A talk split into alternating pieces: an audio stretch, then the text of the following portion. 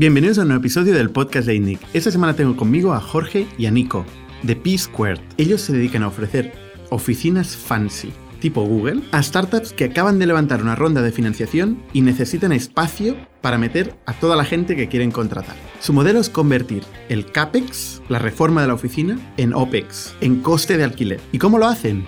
Pues buscan edificios enteros en desuso en medio de las ciudades y los reconvierten en oficinas emblemáticas. Esto lo hacen gracias a la inversión comprometida de partners de real estate y a un conjunto de trabajadores que va oscilando en función del momento en que estén de construcción de nuevas oficinas. En este negocio contaremos con Merichel Viladomat, que es la responsable de operaciones de real estate de INNIC, y hablaremos de escalabilidad y de real estate. En definitiva, un episodio diferente, pero muy interesante. Y el podcast de esta semana es posible, como siempre, gracias a vosotros, que compartís en las redes sociales el link al podcast, que nos dais feedback, que nos enviáis emails, hacéis valoraciones y os suscribís al canal de YouTube. Y también es posible, como no, gracias a Factorial, el software de recursos humanos que permite centralizar documentos, datos, procesos en un solo sitio, en la nube, automatizar todas las funciones administrativas de los responsables de recursos humanos y captar información donde antes no la había. Muchísimas gracias a todos vosotros, gracias a Factorial y sin más os dejo con P-Squared. Bienvenidos a las historias de Startups de ITNIC, un podcast donde hablamos de startups, negocio y tecnología. Bienvenidos una semana más al podcast de ITNIC. Yo soy Bernat Ferrero. Yo hoy estoy con Marichel Viladomat. ¿Qué tal, Marichel? Hola, ¿qué tal? Y estoy con Jorge y Nico, de P-Squared. ¿Qué tal? ¿Cómo? ¿cómo estás? Bienvenidos. Antes que nada, Marichel Viladomat es la directora de operaciones, de todas las operaciones de gestión de espacio y de real estate de ITNIC. Eh, y lo que, bueno, lo que hace básicamente es lo que esta gente hace a escala, pero para ITNIC, ¿no? Es encontrar oficinas, eh, espacios de oficinas, adecuar los espacios, gestionar un coworking, ¿no? Sí, exacto. Hacemos lo mismo, pero para el grupo de, de ITNIC. Para las empresas, digamos, que forman parte del grupo y tenemos un, un pequeño espacio de coworking, ¿no? Sí, que ahí sí que pueden venir eh, emprendedores y otros startups de externas, digamos. También tenemos una cafetería pequeñita en, aquí en el Poblenou, eh, que también hacemos todos los eventos eh, de ITNIC. Perfecto. Entonces, Jorge y Nico, eh, ¿podéis explicarnos rápidamente qué es P-Squared? Y luego iremos un poco a, a vuestra historia, cómo habéis llegado aquí. Vale. P-Square es una PropTech eh, que nos especializamos en captar activos en desuso, eh, que pueden ser, por ejemplo, fábricas abandonadas, parkings, edificios industriales. Eh, los reconvertimos y luego los ofrecemos para empresas tecnológicas de alto crecimiento que generalmente estén arriba de, de una serie. Así, sea, es muy concreto. Sí. O sea, em, encontráis espacios en desuso, los remodeláis y lo ofrecéis a startups que tienen pasta para gastar en oficina. Exacto, en realidad no es que tienen pasta para, para estar en oficina, sino que están teniendo los problemas que nosotros les resolvemos. Que cuando vos levantás una serie A, eh, que es algo que nos pasaba a nosotros, incluso al resto de los emprendedores, eh, terminas de levantar la ronda, generalmente tenés que contratar, eh, duplicar o triplicar el equipo que tenés. Eh, y el espacio de trabajo tiene que ser un, un espacio que te ayude a captar y retener ese talento, e inclu- incluso a transmitir la cultura eh, y todos los, eh, Tú nunca has escuchado, Chell, este problema, ¿no? No, de golpe, claro, es verdad. O sea, tú levantas Sí. una ronda y dices, vale, perfecto, necesito 100 personas que entren por la puerta. Exacto. Y dices, oye, ¿y dónde los meto?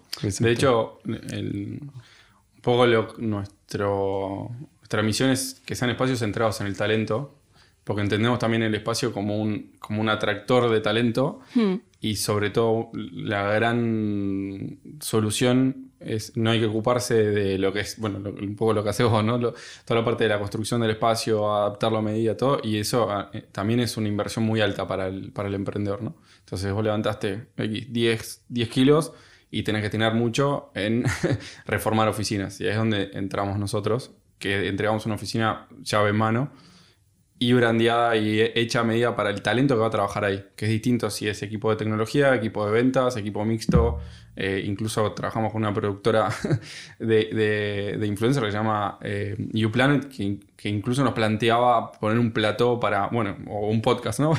Como este. Eh, eso nosotros lo hacemos eh, todo para el cliente que entra. Este plato es, como dices, muy profesional. Muy, sí, sí. Está preparado para podcast. Vale, o sea, vuestro mercado es em, startups, concretamente, eh, ¿no? Eh, y, y siempre cuando están en una fase que pueden, eh, que pueden invertir en oficina. Entonces, vuestro canal de, de adquisición, básicamente, es el VC, ¿no?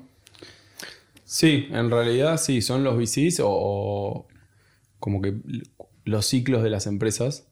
Eh, y también nosotros entendemos, porque venimos del sector hace 10 años trabajando aquí, eh, la flexibilidad que se necesita también. Y generalmente vos levantás una ronda y lo más probable es que en otros 18 meses tengas que levantar otra. Entonces ahí también hace que te tengas que mudar a otro espacio o si sale bien o si sale mal. O sea, también nosotros entendemos esa. Sí, esa Desde el flexibilidad. punto de vista de emprendedores es, Y, es un drama. Y encima perdés mucha inversión cambiándote cada 18 Claro. meses o, o 24. Y ahí es un poco también donde nosotros decimos, es un costo variable, no es un costo fijo, no es una inversión. Y entras con el ordenador y es un prende y apaga. Que, que también, no solo con startups, trabajamos también con empresas más de innovación o, o- o- sí, em, sí, el denominador común es empresas que estén buscando talento. Eh, sobre todo digital. Y creciendo, y creciendo muy Sí. rápido. Es un Sí. poco nuestro. Porque, Chill, ¿cómo, cómo es este, eh, este problema? ¿Cómo lo resolvemos en ITNIC? Cuando Mm. pasa una cosa de estas. ¿Qué estamos haciendo actualmente? ¿Qué haces tú? Pues para- buscar, buscar locales. Eh, siempre intentamos buscar locales cerca de donde estamos, porque queremos estar todos juntos, ¿no? Todo el grupo. Eh, buscar locales, mirar la opción alquiler-compra, reformarlo y... Sí. O sea, idealista, mm, día. notificaciones diarias, Idealista cada día. Sí. llamar a todo el mundo, ¿no? Y, y- y luego ir adecuando el espacio. En el caso de ITNIC, además siempre tenemos un buffer, que es lo que utilizamos en coworking, para poder tener estos momentos de crecimiento, que normalmente pues eso Sí. pasa rápido, ¿no? Sí, siempre intentamos tener como más espacio de, de lo que necesitamos y cuando nos sobra mucho espacio es cuando pues convertimos en coworking. Ujú. Ahora, por ejemplo, estamos en esta planta, que es la quinta, eh, y hace, nada, dos semanas hemos cambiado todas las startups de sitio. Es como un poco como el juego de las sillas, Sí, sí. Porque, pues, pues en este caso Factorial eh, Ah. ha necesitado mucho más espacio, ¿no? Y entonces, pues todo el mundo se ha reubicado. Con toda la política que, que hay que hacer Sí. un poco, un saludo a todos esos CEOs de las startups que dicen, hostia, pero ahora, claro, yo tengo la tele ahí, ¿qué tal? Bueno, esto es un poco lo que nos pasa a nosotros, ¿no? No, y lo que es interesante, que de nuevo, como explicaba Nico, nosotros lo vimos para vestir del otro lado, de levantar pasta y todo. Una vez que recibís inversión, tenés que enfocarte mucho y muy rápido en crecimiento. Entonces no puedes perder tiempo en pelearte con una constructora, en fees de abogados, en negociar con el propietario, en cosas. Lo que querés es una solución eh, y al final el costo de oportunidad es mucho mayor a decir, bueno, tardo seis meses más y tengo una oficina más barata. Querés y que mañana esté entrando 50, 100 personas por la puerta y que esté tu marca también y que sea una oficina chula y que y también entender que vos eh, es un poco es parte de lo que el talento está buscando a la hora de elegirte o no como empresa. Entonces es súper importante el lugar de trabajo, que al final es donde estamos, ahora con la pandemia no, eh, pero donde estamos mucho tiempo, ¿no? Pero vosotros, por ejemplo, eh, ¿cuál es el plazo que tenéis? ¿Os viene hoy o mañana una empresa, una startup, y os pide un espacio de 3.000 metros cuadrados? ¿En qué plazo le podríais entregar la oficina? Es una gran pregunta. Nosotros lo que nos pasó, eh, por suerte, es que en todo momento estuvimos en una tasa de ocupación del 100% e incluso cuando teníamos un espacio nuevo, la semana ya lo teníamos ocupado. Justamente por eso también ahora tenemos eh, partners más de real estate que nos dan esa velocidad para ir adquiriendo espacios a mayor escala. Eh, y el que les comenté también, ahora tenemos eh, un edificio acá de 1800 metros en Poblenou y acabamos de lanzar otro espacio de 800 metros en la zona de Sagrada Familia y en una semana estaba, estaba ocupado. Entonces el problema que estamos teniendo ahora es de oferta y justamente para hacer, eh, tener esa velocidad para poder darles eh, el espacio. Si lo tenemos disponible, en cuestión de dos, tres semanas ya se pueden mudar y nosotros generalmente tratamos de incentivar a los CEOs y a los CFOs eh, que traten de ver esa edición con tiempo eh, y primero con dos o tres meses, Eh, pero no tardamos más de eso. También somos muy ágiles haciendo las reformas y capturando los espacios. Y es un poco la mentalidad de una startup aplicado al sector de real estate, que generalmente son más lentos, más inflexibles y buscan otro, otro tipo de... Y obviamente depende de los metros cuadrados, pero por lo general entre que encontramos un activo y entró el cliente fueron tres meses. Eh, el caso de- del edificio de Poblenou, o sea, va a estar listo para Junio. junio del año que viene. O sea, primero que es el activo o el cliente. Primero es el activo, eh, porque nosotros es eso, buscamos espacios únicos. Todos los espacios nuestros son, son especiales o edificios enteros, por ejemplo el de Sagrada Familia, que es un edificio pequeño de 700 metros, pero que tiene dos terrazas, que tiene una barbacoa, y ahí están los chicos de, de Geura, que de hecho se llama Geura House. Ah, Eh, ¿Eura o Eura. Yo digo Geura, pero se Ah, muy bien, muy bien. Eh, entonces hacen ver si le decís a. Marc Culoma que pase por aquí por el podcast. que Vale, no acá lo manera. invitamos acá formalmente. Aprovechamos. sí. Vale. Eh, y entonces- ahí, ahí están Eura. En Claro, ese están, están ahí y, y, claro, vos vas a ese edificio. Nosotros, en ningún espacio nuestro tendrás que es nuestro. Porque el- para nosotros es el, el cliente, Bueno. es- está brandeado para ellos. De hecho, tienen todo el edificio ploteado, hacen eventos en, la, en las terrazas, se llaman influencers. Entonces, nuestra idea es que sea su espacio, aunque lo hagamos nosotros. Eh, entonces y él no tiene, cap, cap- no tiene ningún capex. No, No. nada. O sea, paga todo precio eh, mensual, ¿no? Exacto. Que la diferencia con un coworking, que siempre decimos, es tu marca la que está en la puerta y no la de ese WeWork de turno, ¿no? que eso es súper importante porque al final vos querés el sillón de tu color, querés tu marca, querés tu, tu, tu- Claro. tu layout y todo.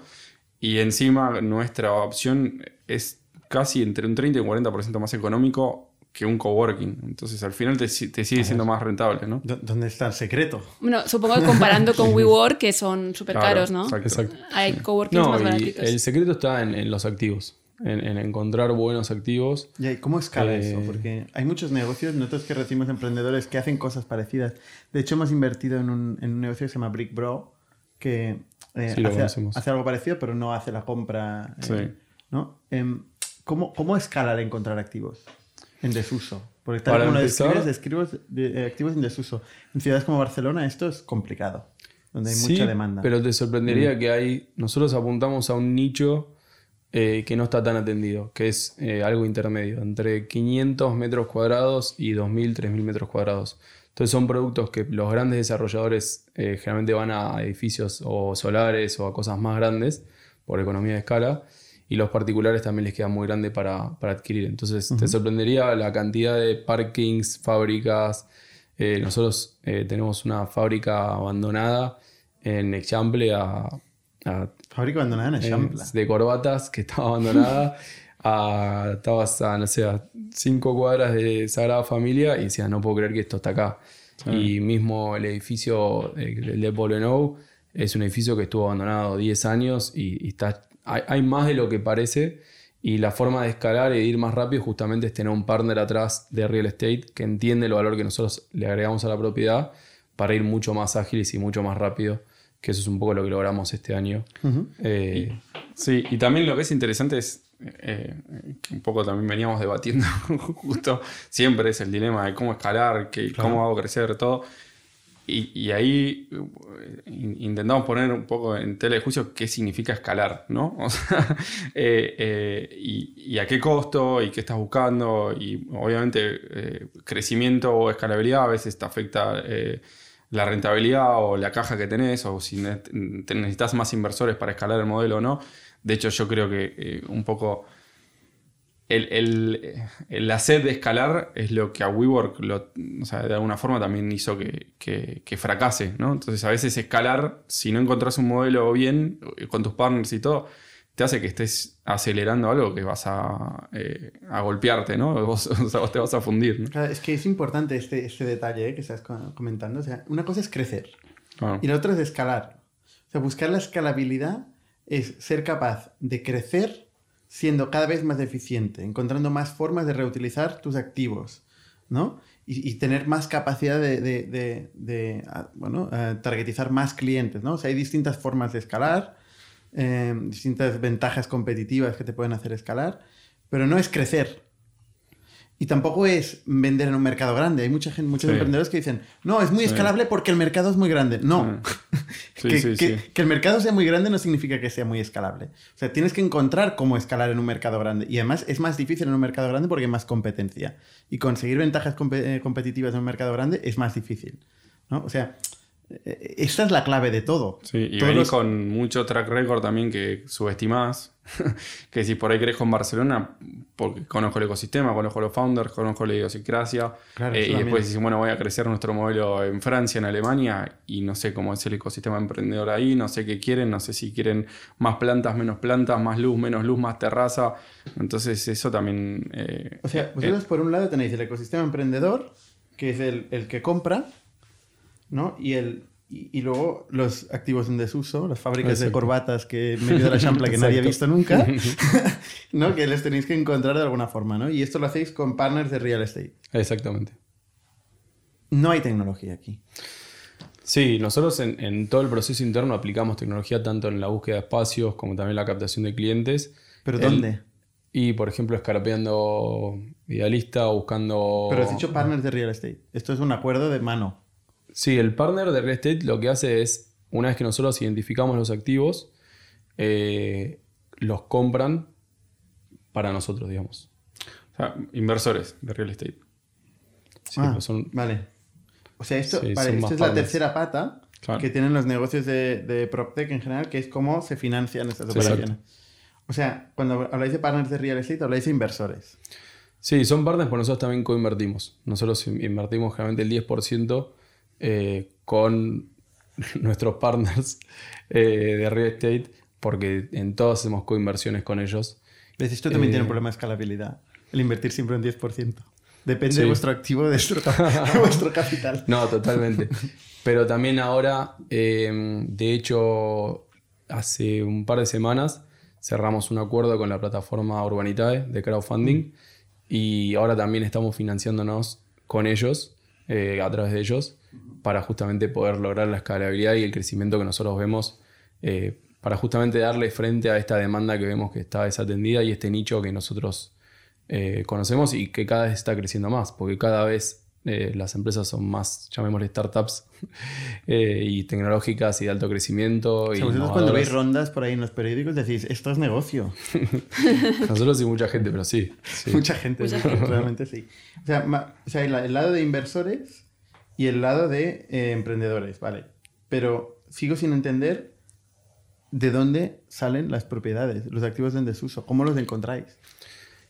Bueno, Scrapping. sí, scrapeamos, buscamos también en, en información pública que hay, que por ahí tenés espacios que no están idealistas, pero no sé, en, en el ayuntamiento te figuran que tenés un- algo abandonado o algo que no está generando, no sé, no, no se está usando, entonces no genera gastos energéticos. Entonces, como que vamos ahí buscando, buscando, buscando, y es la idea de cada vez más aplicar más tecnología para, para el día de mañana cuando vayamos. Nuestra idea también es expandirnos en Madrid y por ahí aplicar la misma metodología en, en Madrid y, y después ir replicándolo en más ciudades.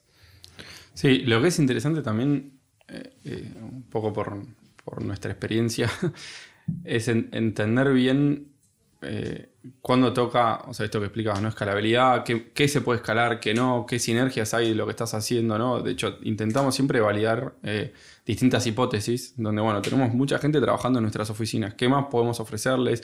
Eh, podemos crecer en ese sentido, podemos crecer más espacios, tal. Hacemos pequeños test y vemos a ver si la oportunidad de mercado es, eh, es acertada o no. Y lo que es la parte de tecnología, después de haber hecho el marketplace freelance y haber invertido mucho en tecnología, En startups Eh, anteriores que ahora, ahora iremos. Sí, intentamos ser muy cuidadosos cuando apretamos el botón de invertir en tecnología, porque también eso es costoso, es muy costoso.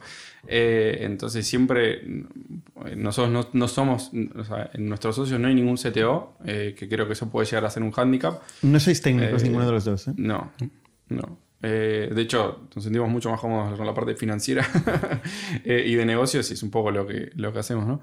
Eh, intentamos entender en qué momento, cómo aplicar tecnología y, si hay algo que podemos hacer, eh, como el no code, antes de nosotros invertir y aplicar y hacerlo. Y obviamente esto tiene un costo, pero todavía no estamos seguros dónde apretar el acelerador para meter tecnología para crecerlo al 100%. De hecho, veníamos hablando de poner sensores, de, medir la data de los usuarios, de, de empezar a traquear más información para ver cuál era el próximo paso de las oficinas, eh, un montón de cosas que se pueden hacer. Y yo siempre digo, mira, no, no quiero contratar a nadie, no, no- quiero poner una línea de código, veamos cómo podemos hacerlo sin eh, tener un equipo de tecnología. Eh, justamente porque no queremos tener muchos costos fijos del- al principio, ¿no? y no queréis tener que buscar una oficina rápidamente. Claro, eso. Ser un O unicornio. sea, vosotros vivís, sí. vivís de la gente que quiere hacer eso, pero vosotros no queréis hacer eso. ¿eh? O sea, la gente que quiere contratar programadores, levantar pasta en VCs, pero vosotros no queréis un VC en vuestro cap table. Eh, No, de momento no. Eh, justamente nosotros, eh, todo el equity somos los, los founders, 100%. eh, 100%. Eh, incluso en la pandemia nos pasó que nosotros teníamos inversores detrás y cuando fue la pandemia, eh, obviamente por la, por la cantidad de incertidumbre que había, eh, querían que frenemos nuestro crecimiento y que algunos espacios que teníamos comprometidos eh, que, no, que no, no los abramos. Nosotros no estábamos de acuerdo, quizás porque somos argentinos y estamos más acostumbrados a, a vivir una, crisis. a una crisis constante. Eh, y veíamos que, que iba a pasar. Eh, eventualmente la gente iba a tener que volver a un tipo de normalidad o, o algo. Así que ahí recompramos el equity. Y lo que estamos ahora viendo es, es justamente el momento preciso. O sea, no es que estamos en contra de tener un VC, pero hay que ver en qué momento de la empresa eh, lo incorporás justamente cuando ya sabes que puedes escalar o, o ya sabes Claro. que, que puedes tener más fit con su modelo de negocio. Nosotros Es que tal como expliquéis el negocio, no es invertible por un VC. O sea, si no tenéis No. eh, una palanca de escalabilidad que podáis explicar de forma clara, que sea diferencial, que, que os dé una unfair advantage a vosotros versus otra gente que está haciendo esto, Mm. Pues no es un negocio invertible. Otra cosa que puede ser un muy buen negocio. Exacto. Sí, sí. Es que ahí es interesante que decías, hay muy buenos negocios y hay negocios invertibles por VCs, ¿no? Y no necesariamente son lo mismo. Claro. Eh, y, y- y creo que, eh, que en esto también eh, intentamos ser muy ácidos, eh, que hay momentos vitales de cada uno, en qué momento ponerse a, a pilotear un auto de startup VC y, y decir, no, ahora no, o sea, prefiero ir a otro ritmo, ¿no? Que al final es un poco, eh, nosotros en el pasado nos subimos a un coche que era una startup VC con el unicorn, el crecimiento, el growth, whatever it takes. Aprendimos mucho de eso y, de- y ahora decimos emprender de otro lado, ahora en otra velocidad y hacer buenos negocios con uniendo el conocimiento que tenemos. eh, y, y cuando, lo, cuando apretar el acelerador, cuando lo hagamos, estar certeza, o sea, tener la certeza de que vamos por el buen camino, ¿no? Que de hecho, eh, lo que contábamos, WeWork, Noter, que era otro modelo muy parecido en Estados Unidos y todo, me parece que su, su problema fue haber recibido demasiado capital y haber crecido demasiado rápido. O sea, WeWork se vendía como una empresa de tecnología. Que por casualidad pues hacía esto de los espacios, pero era una empresa de tecnología. Sí, La raro. realidad es que era una empresa de espacio Sí.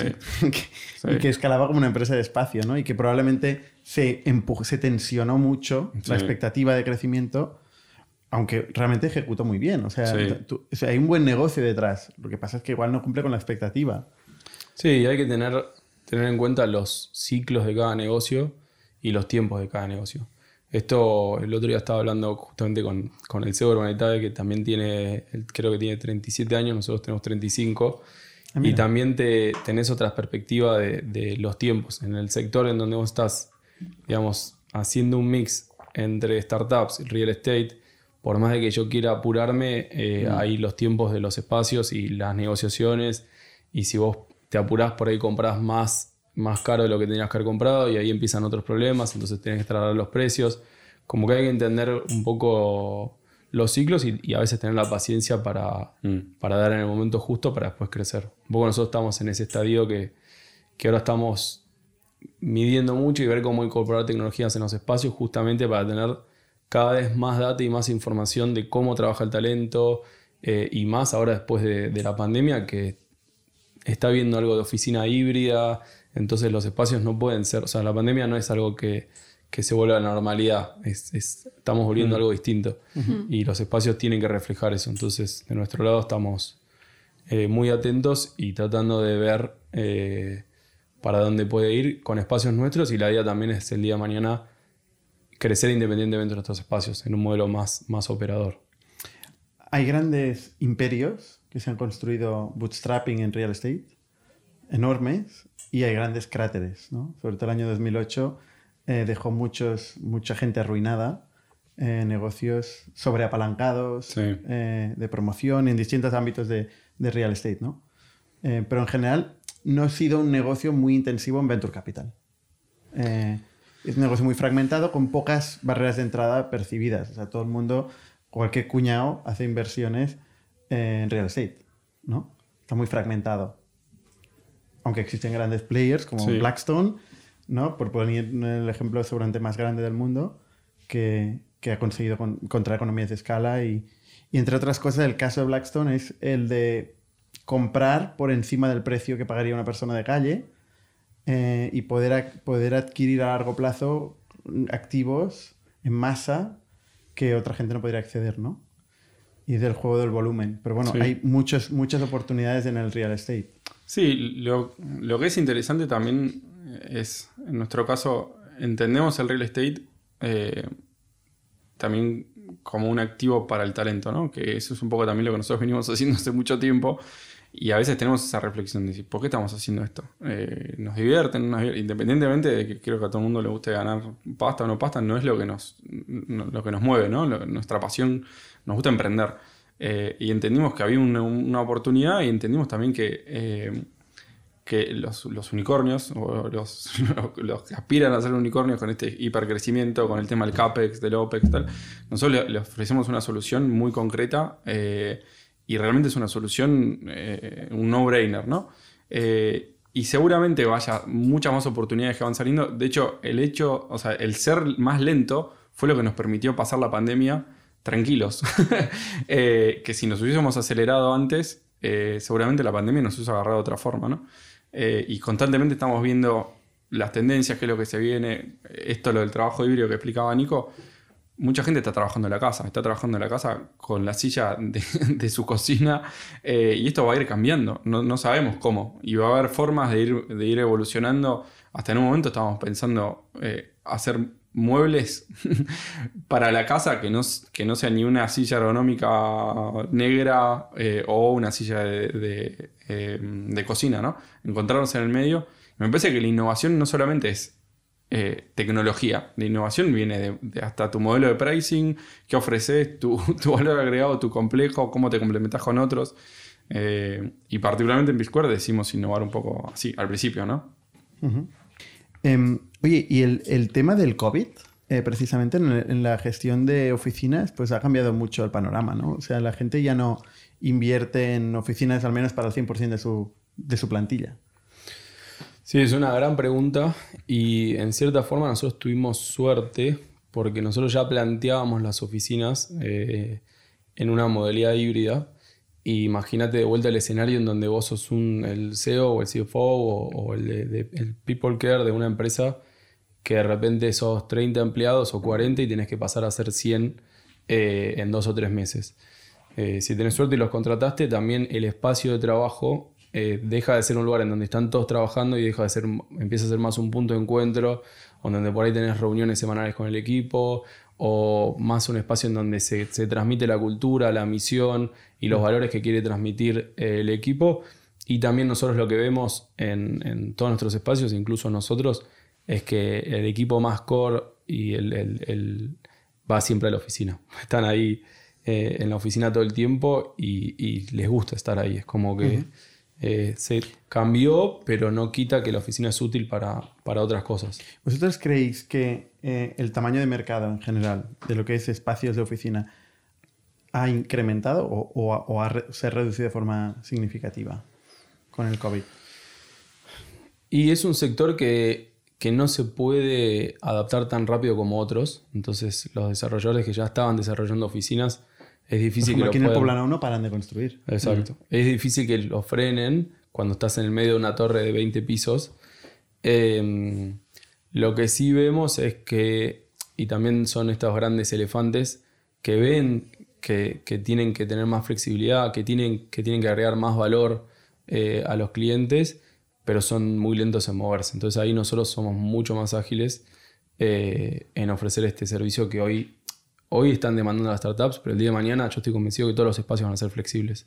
No existe más de entrar en un arrendamiento por 15 años eh, con 5 años de obligado cumplimiento porque tu empresa, sea la que sea, en 5 años es otra cosa eh, y no puedes estar en el mismo lugar. Entonces, ¿vosotros Ah. no obligáis un contrato mínimo a las empresas? No, nosotros, como te comenté, eh, dependiendo el tipo de empresa, y, nosotros hacemos un trabajo ad hoc para ellos, pero generalmente firmamos contratos a dos años o 18 meses, eh, y nos pasó en un espacio que era una empresa que se dedicaba a la parte de turismo, era una startup que había sido invertido por Nauta, que estaban creciendo muy bien y estaban en otros espacios y la pandemia les dio un golpe casi mortal y, se fueron de las oficinas y nosotros súper flexibles porque entendemos también Ah. eh, lo que hay detrás y, y eso Bueno, se también. trata que no entienda la PNL también, vuestra.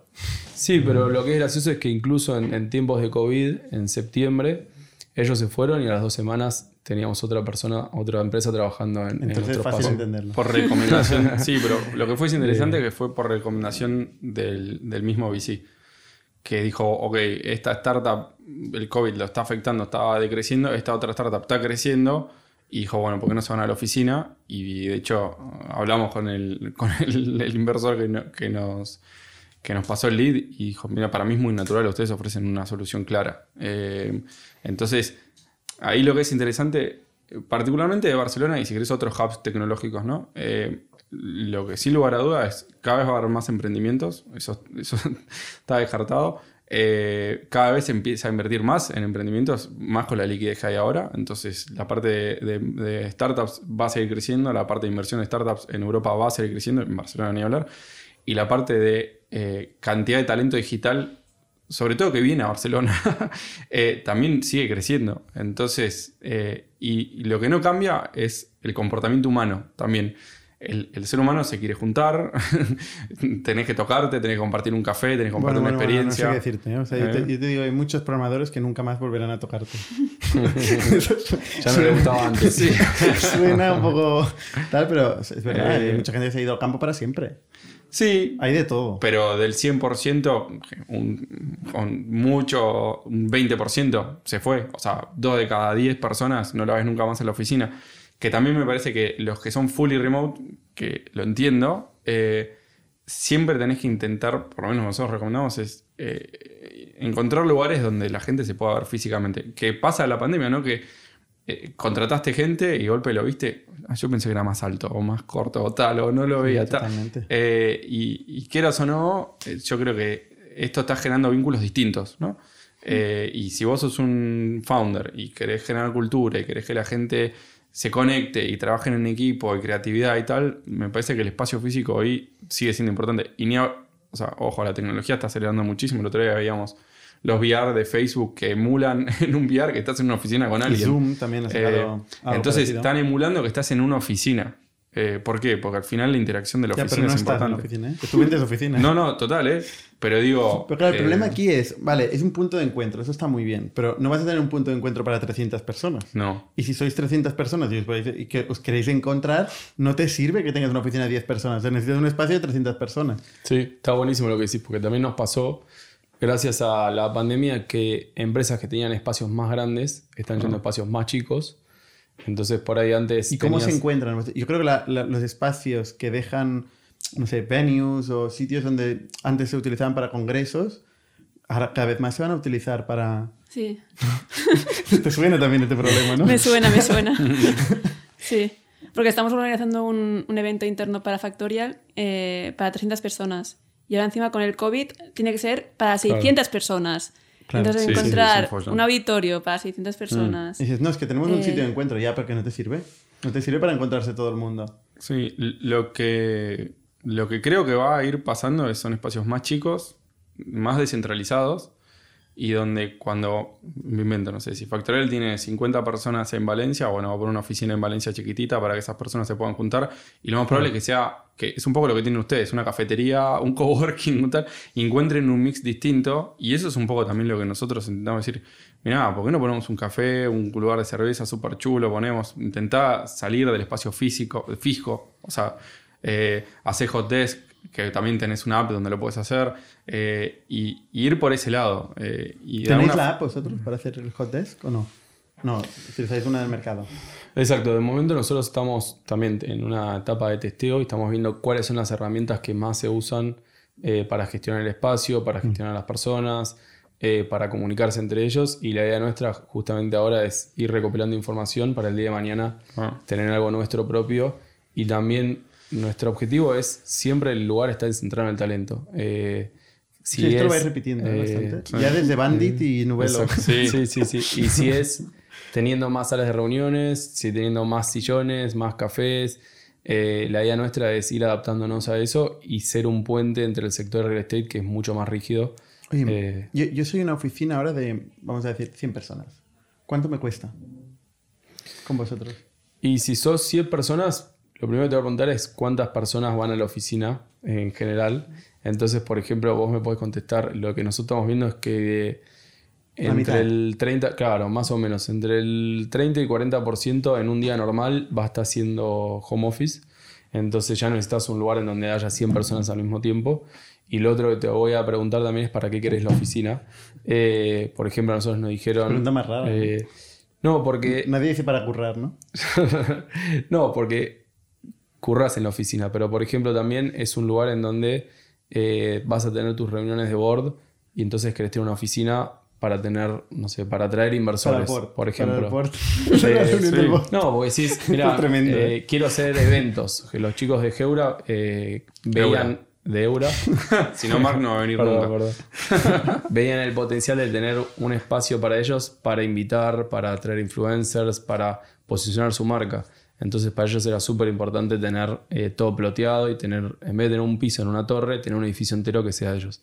Entonces de acuerdo también para qué lo querés y, y nosotros qué te podemos ofrecer, viene el pricing, pero en general estamos hablando de entre 150 y 200 euros el puesto eh, de, lo que, de lo que necesitas. Sí, O sea, igual. no es por metro cuadrado, ¿eh? el precio es por persona. No, hablamos por metro cuadrado, que de hecho P Square viene de la unión de People and Places y también de transformar metros cuadrados en P Square, en P cuadrado.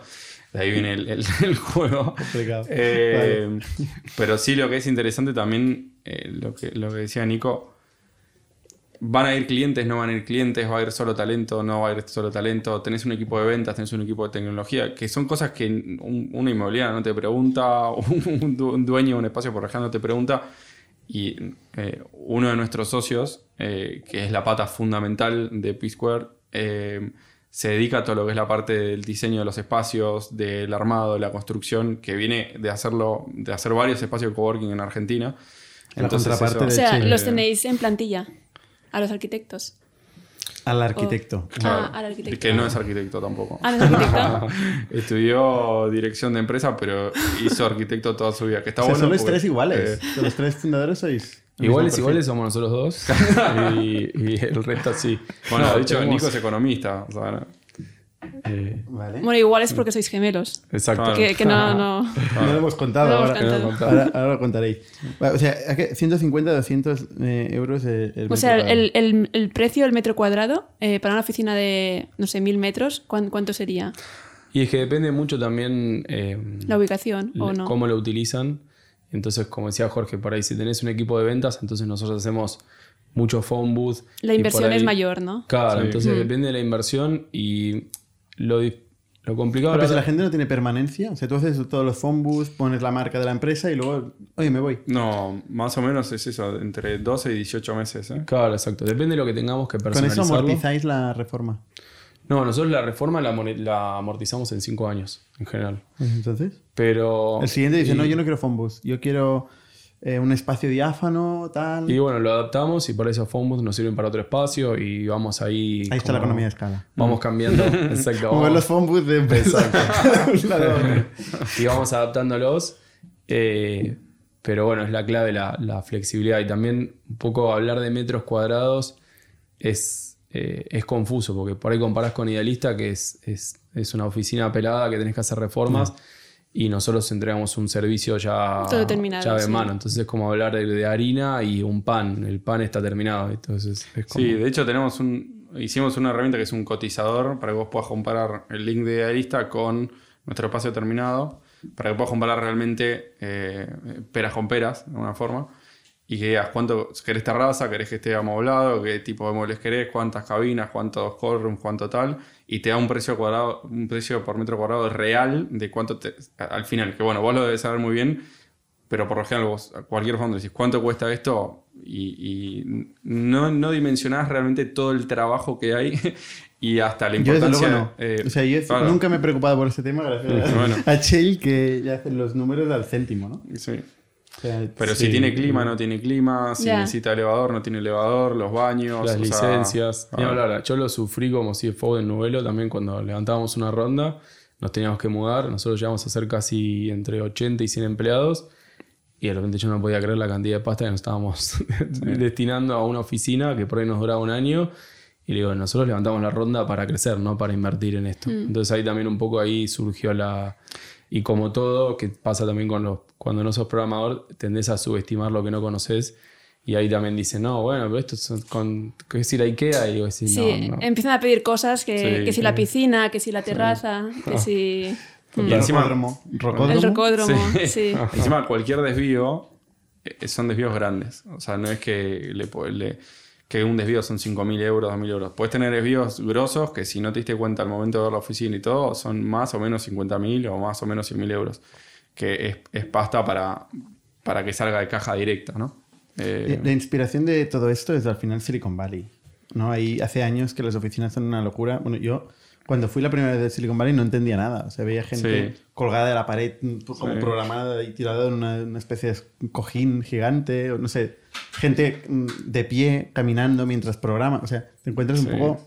Lo que es lo- interesante. lo inimaginable. Sí, es eh, un poco democratizar tener las oficinas de Google, ¿no? Si querés, es como que todo el mundo puede tener oficinas de Bueno, Google. claro, Google fueron los primeros Eh, en empezar claro. a hacer oficinas distintas. Y ¿no? ahora eh, vemos Google lo que está haciendo con oficinas híbridas, también lo estás entendiendo, prueba mucho, prueba- o sea, y hace cosas como que te infla una sala de reuniones. eh, y creo que todo va a ir por ahí, por la flexibilidad. Entonces, obviamente, lo que nosotros siempre intentamos es ser muy flexibles en los espacios que hacemos. Eh, y ahí también está nuestra ventaja.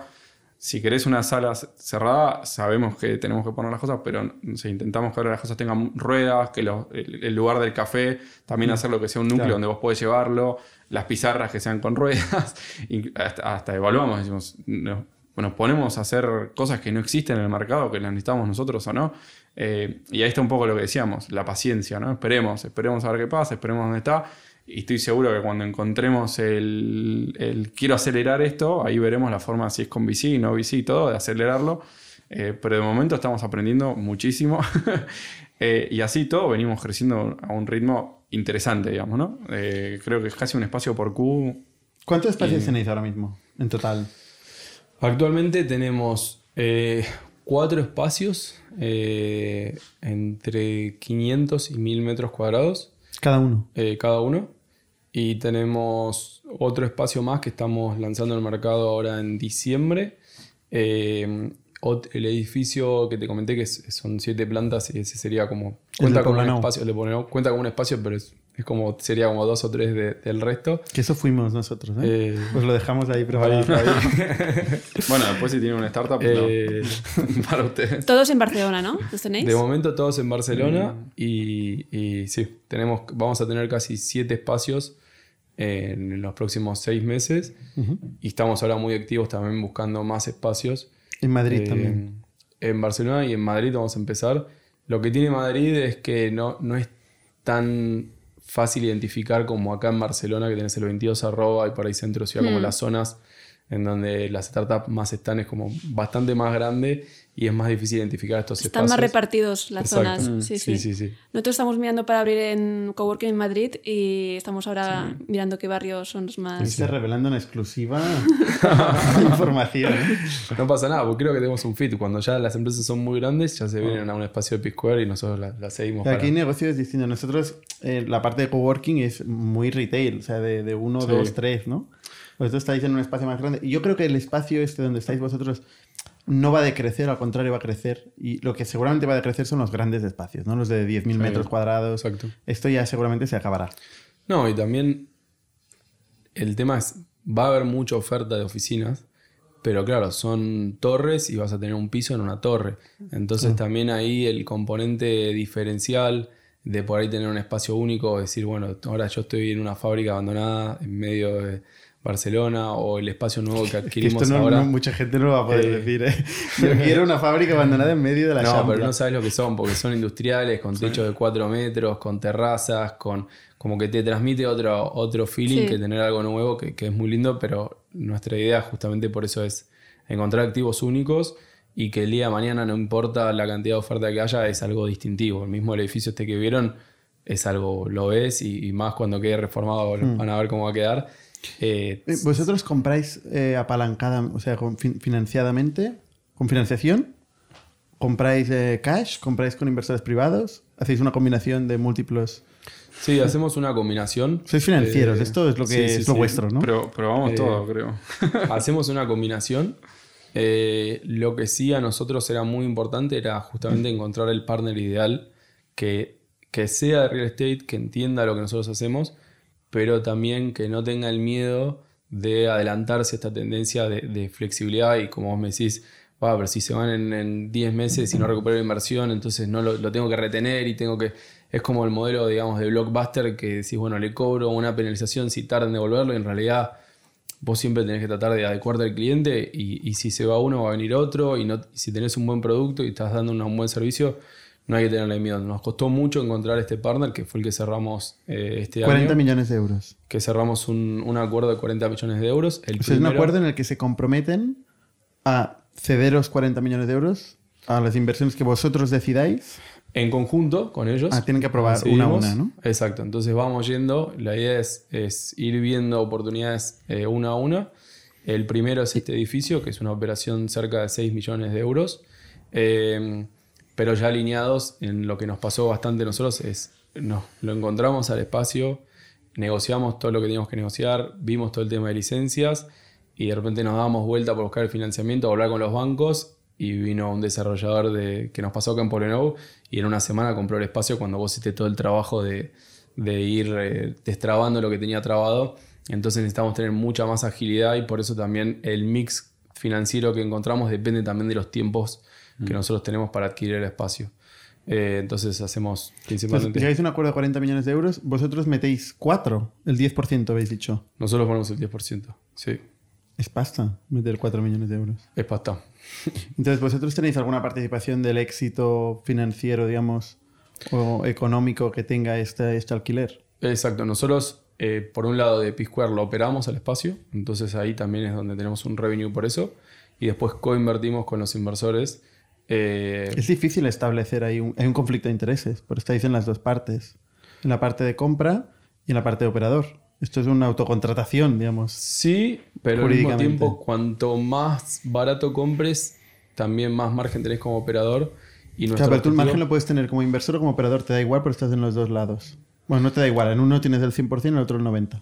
Exacto, pero eh, son El 10. distintos, se buscan distintas rentabilidades. Eh, ent- y también si vos tenés el activo, si sos dueño del activo, eh, la idea es salir, a- generalmente le, le sacás entre el 6 y el 7% anual a esa inversión, versus si sos operador que en realidad no sos dueño del activo. Y también es un seguro para el fondo de real estate, ¿no? De que sabe que si invertís vosotros también dinero es que os gusta realmente el espacio, ¿no?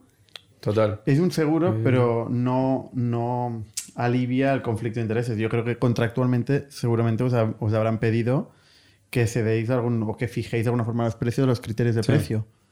De hecho, también lo que es interesante, por un lado puede generar un conflicto, que eso se soluciona con un buen contrato, Claro. eh, targets y tal. Y Pero aún también así, eh, tiene, o sea, eh, los incentivos están alineados, ¿no? Eh, porque que, que eso también es una cosa que nosotros intentamos hacer mucho, alinear los incentivos, ¿no? Yo te digo, comprá esto, dámelo, yo lo, lo alquilo, gano un porcentaje del alquiler y acá hay una oportunidad enorme de comprar y después venderlo en X tiempo. Ah, bueno, dale, buenísimo. En realidad yo lo que quiero es alquilarlo y gano por eso. Si nosotros también ponemos eh, capital, eh, o sea, skin in the game, ¿no? Que creo que eso es súper importante. No, y también el objetivo final es, una vez que nosotros capturamos el espacio, lo reformamos, lo operamos, el objetivo es salir a venderlo después a inversores más institucionales que están buscando un producto ya terminado, generando rentabilidad. Entonces es otro tipo de inversor el que entra con nosotros en estos 40 millones que el que O después sea, va a terminar comprando. lo volvéis a vender. La idea es una vez que generamos el valor y lo reformamos y lo reintroducimos al mercado. Entonces imagínate... Una ahí- vez está alquilado, lo vendéis. Exacto. Eh, y en ese. Una Entonces ya no, es otro negocio esto, ¿no? no, lo alquilamos nosotros. P-Square lo alquila. Ah, pero lo vendéis a otro propietario. Exactamente. Entonces, imagínate, vos tenés una fábrica abandonada. eh, en este caso fue como el que poco no- nos hizo dar cuenta. En Barcelona y tiene un valor.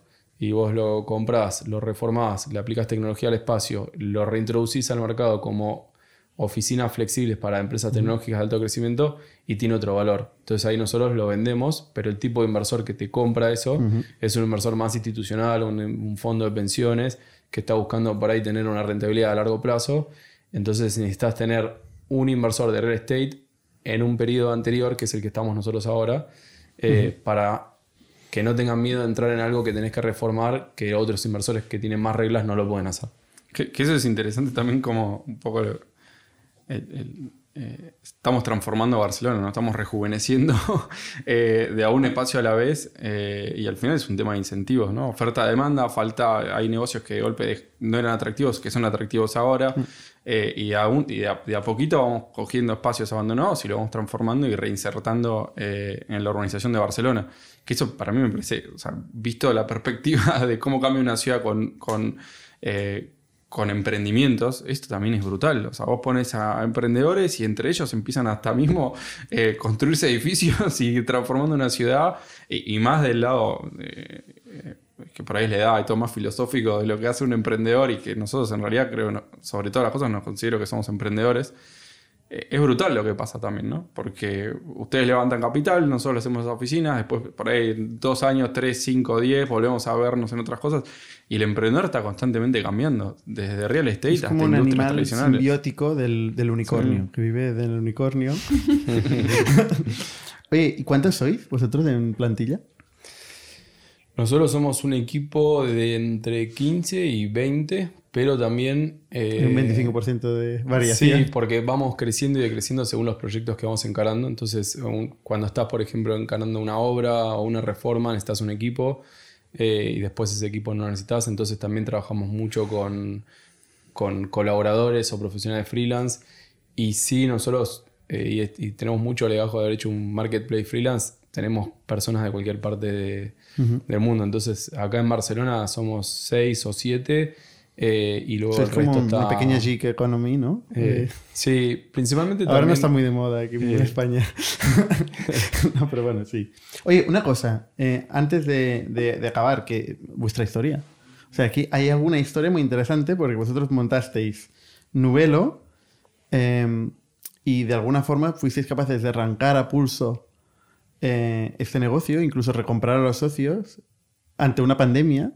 O sea, esto no lo pueden hacer la mayoría de emprendedores que nos escuchan, ¿no? O sea, cu- ¿cuál fue vuestra historia? Vosotros sois eh, hermanos, eh, gemelos, ¿no? Eh, y tenéis un tercer fundador. Cu- ¿Cuándo, cuándo empieza el germen de, de este proyecto? Em, nosotros, una vez que vendimos y una vez eh, también ahí que les pasa mucho a emprendedores que cuando lograste lo que querías o, o llegaste a un hito, de repente te preguntás, bueno, ¿y ahora qué? ¿Ahora qué es lo que hacemos? Eh, me acuerdo que en ese momento nos, sentamos y básicamente tratamos de ver qué es lo que queríamos nosotros en nuestra vida o cómo queríamos llevar nuestra vida y en base a eso qué negocios o qué modelos de negocios eh, íbamos a perseguir. Entonces, por ejemplo, si vos haces un modelo de negocios o buscas un negocio en donde tenés 100 empleados, sabes que, y los que tienen muchos empleados o mucha gente trabajando, que creo que no te puedes tomar vacaciones nunca. y ¿Qué es que- eso de las vacaciones? entonces ahí fue un poco que hicimos, eh, por un lado, bajar el riesgo de, de- de lo que hacíamos, eh, buscar modelos de negocios un poco más sustentables y pensando a largo plazo y que podíamos bootstrapear o hacer con, con capital nuestro. Eh, y también modelos de negocios que no seamos nosotros después esclavos de nuestras empresas, que a veces pasa que vos empezás a emprender porque querés te- te- tener tiempo, manejar tu tiempo o querés tener, eh, no sé, hacer cosas que te divierten y de repente estás viajando por muchos países y siendo presentando reuniones de board y estar en procesos y gestionando gente, entonces es como que se desvirtúa. Tampoco, lo- tampoco lo- es tan, tan duro como, tiene- como lo pintas. Oye, Si las cosas van bien, si las cosas van mal, es muy duro. Paréntesis en, en Nubelo. Eh, Tuvimos aquí Francesc Font hace tiempo, ¿no? Que explicó un poco las aventuras de Nubelo y luego Bandit, ¿no? Eh, ¿qué- qué- qué- cómo fue esto? ¿Qué, qué fue el proyecto y cómo acabó? Resumiendo rápidamente para no repetirlo. Sí, nosotros eh, hicimos la venta a freelancer y ahí fue cuando... Era un marketplace de freelancers Exacto, era un ¿no, marketplace de freelancers que nos para, enfocamos... para países de lengua, lengua hispana, ¿no? Exacto, el mercado hispanohablante y, y portugués. Y lo que que- habéis empezado por separado Francesc Font y vosotros, y os junta- vosotros para LATAM, él para España, y os juntasteis. Exacto. Sí, no- nosotros un poco teníamos la idea de, en realidad trabajamos en, en corporaciones, digamos. Eh, Nico trabajaba en Standard Poor's, yo trabajaba en JP Morgan y veíamos que... Mundo financiero a tope. Sí, eh, y veíamos que nosotros ya estábamos trabajando para, para, para clientes o empresas fuera de Argentina, ¿no? Dijimos, bueno, acá hay algo, ¿no? El tema de remoto, ya está la tecnología. Y empezamos a ir hacia, hacia Nubelo. Cuando, cuando lo estábamos por lanzar, nos dimos cuenta que Francés y sus socios estaban lanzando lo mismo y nos, pusimos, nos ponemos en contacto. que de hecho, eh, viajamos acá a los 20, o sea, 23 años. Nos acompañó nuestro padre, porque decía estos tíos que. capullos que van a hacer. Y nosotros volvimos con un contrato en la mano. y a crecer Nubelo a saco. Eh, porque Nico se ocupó la parte de fundraising. eh, y yo la parte de crecimiento eh, eh, de equipos, de ventas y todo en América Latina. Levantaste 5 millones de euros. Sí, en total levantamos 5 millones de euros. Compramos, adquirimos una empresa en Brasil, que era la más grande que hacía el marketplace más grande de Brasil.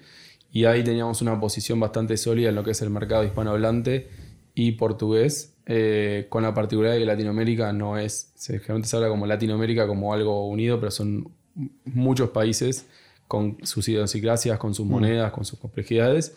Y ahí fue donde que nos pasa a muchos, que por ahí empresas anglosajonas de Estados Unidos, otros sectores, nosotros habíamos levantado 5 millones, Freelancer había levantado 300, cotizaba en bolsa, y veías ese mercado atractivo para ellos y eventualmente querían desembarcar. Así que cuando, cuando vinieron...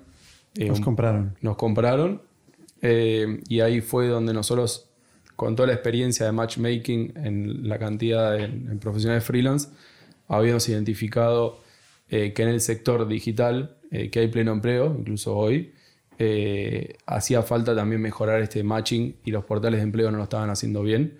Así que nosotros ahí, des- básicamente casi con los mismos inversores, hicimos Bandit eh, que justamente era un matchmaking entre talento digital y empresas, pero lo dimos vuelta. Las empresas aplicaban al talento y teníamos una app similar a Tinder en donde cada uno podía elegir o no qué entrevistas les iban a llegar, porque seguramente, y si me están escuchando los programadores o las personas de IT, te bombardean las consultoras y tu LinkedIn está explotado de mensajes, generalmente de, de- de gente que te quiere contratar. Entonces nosotros habíamos identificado eso y lanzamos Bandit. Eh, con muy buenos resultados. Y bueno, ahí también lamentablemente por un tema con, con los VCs y por, por ir rápido, eh, tuvimos, que, tuvimos que cerrarla.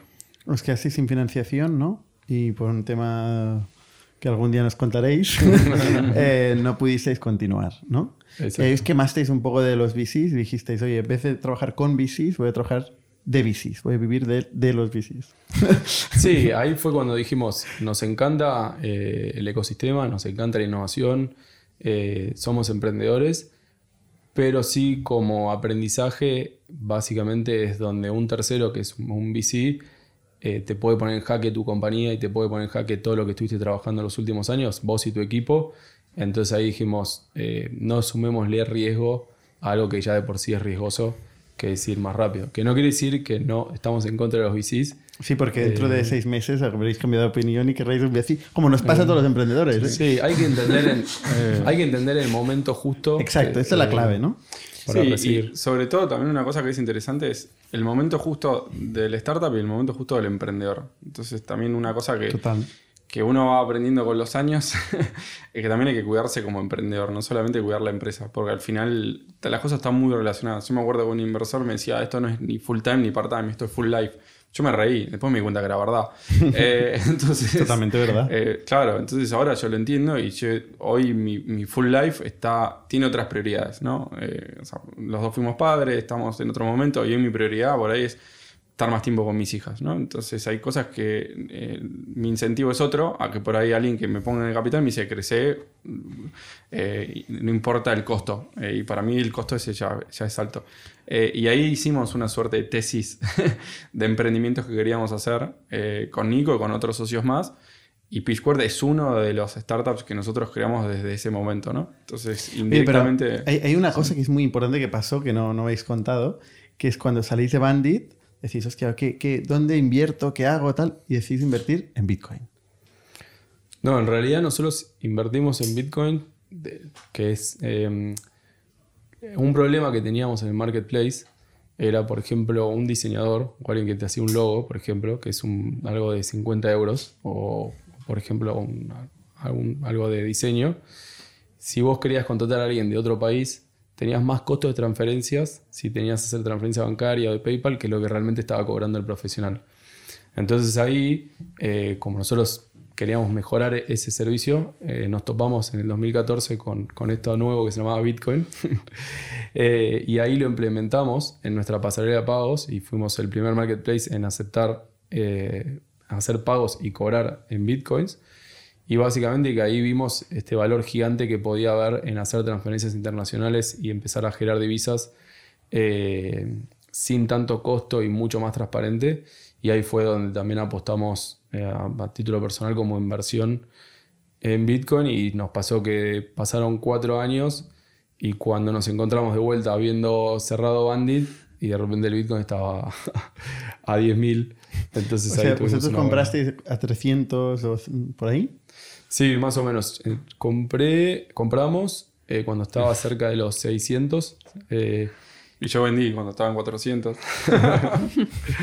Error. Eh, vendiste cuando tuviste a Mi tu primera hija, ¿no? Sí, sí. Esto cambia la perspectiva. que siempre eh, el, el tema, vu- vuelvo al momento vital, eh, cambia mucho las decisiones que tomas o no, o el riesgo que estás No es el momento donde dices voy a invertir en cripto, cuando acabas de tener un hijo. claro, que error. Volvería A tiempo para pasado, atrás a al revés. Ahora sí es el momento de hacerlo.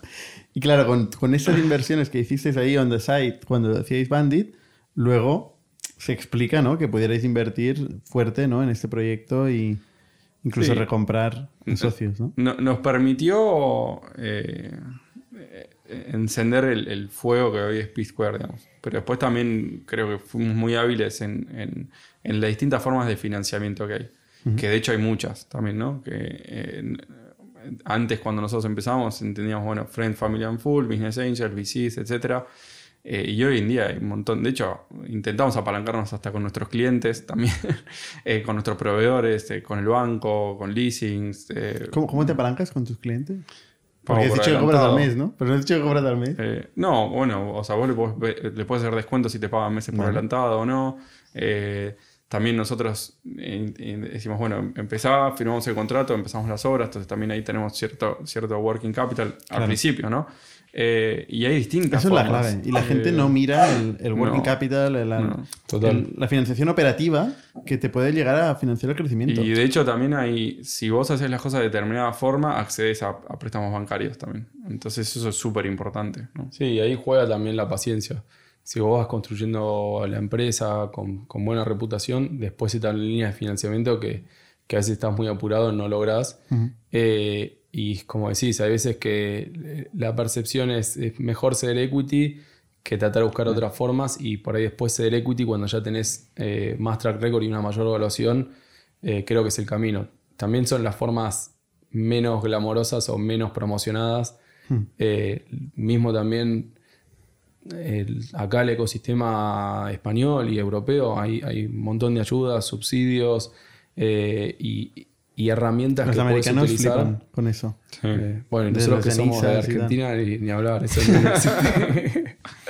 Oye, vosotros lleváis desde los 23 años trabajando juntos. ¿No estáis hasta los narices uno del otro? Eh, es una buena pregunta que me hace mi mujer todos los días. Eh, pero no, nosotros es natural. Eh, Bueno, de está- hecho, hoy era- o sea, veníamos peleándonos. Sobre la escalabilidad, ¿no? eh, Porque los dos habéis estudiado lo mismo. Habéis, eh, sois Parecido. financieros los dos. eh, No, no, Jorge no. estudió dirección de empresas y yo economía. Ah, vale.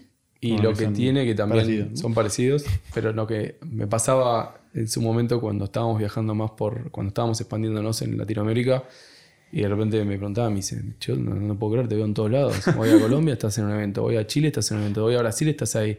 Digo, mira, te voy a contar un secreto, somos, somos dos. es como la, la- la película del mago.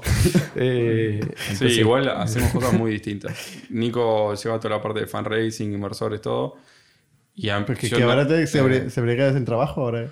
¿eh? Ahora no hay fundraising. Bueno, sí. Bueno. Vale, sí, el partner Sí. de... Fundraising, no solamente de de, real VCs, estate, ¿no? sí, sí, sorry. Eh, El bias. eh, sí, Ahora sí. sí, hago las inversiones en Eh, cripto también. Claro, sí. Y después, ahora le hago caso. Eh, no, yo todo lo que es la parte de venta, comunicación, eh, gestión de equipo eh, y un poco también eh, no- nos separamos, obviamente tenemos puntos en contacto. Y de hecho, o sea, en P Square somos tres socios, después en, en- en este suerte de Company Builder somos cinco socios donde cada uno hace unas cosas distintas. Y, y ahí también me parece que es interesante esto, el- el- la paciencia, entender también que somos emprendedores, entonces nos gusta crear cosas y por ahí hay, hay toca un momento del emprendimiento que hay que ejecutar, no hay que tanto crear o destruir y volver a crearlo.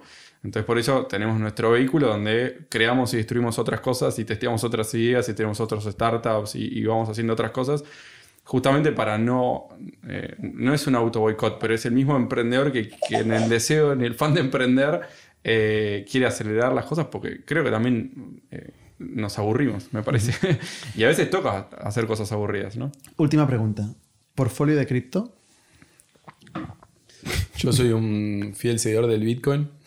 ¿Todavía sigues invirtiendo en Bitcoin? Todavía sigo, sigo dentro de Bitcoin, eh, Ethereum, ADA. Eh, en el frenesí del 2017 me vi tentado como muchos en entrar en, en- en monedas más chicas, pero ahora no, apuesto generalmente por cuando veo y entiendo e identifico que hay valor que hay detrás y por ahí hay monedas más chicas que, que no lo veo tanto y también es un universo, así que eh, trato de invertir en las que conozco y en las que veo que, que van a poder tener una sustentabilidad más a largo plazo. ¿Tú también inviertes? Eh, yo le hago caso a Nico, que demostró que tiene mejor pulso que yo en esta cripto. Entonces, Éxitos pasados no son garantía de éxitos futuros. ¿eh? Pero sigo, vuelvo a cometer los errores. Entonces, parte de mi portfolio se lo doy a él y después yo juego con algo eh, que entro y salgo, intento ganarle rentabilidades que me dice, al final. eh, el, el famoso hold te tenés que hacerlo, yo no lo hago, eh, pero, pero nada. Eso. Oye, pues muchísimas gracias a todos eh, por compartir vuestra, vuestra experiencia y nada, con los demás nos vemos la semana que viene.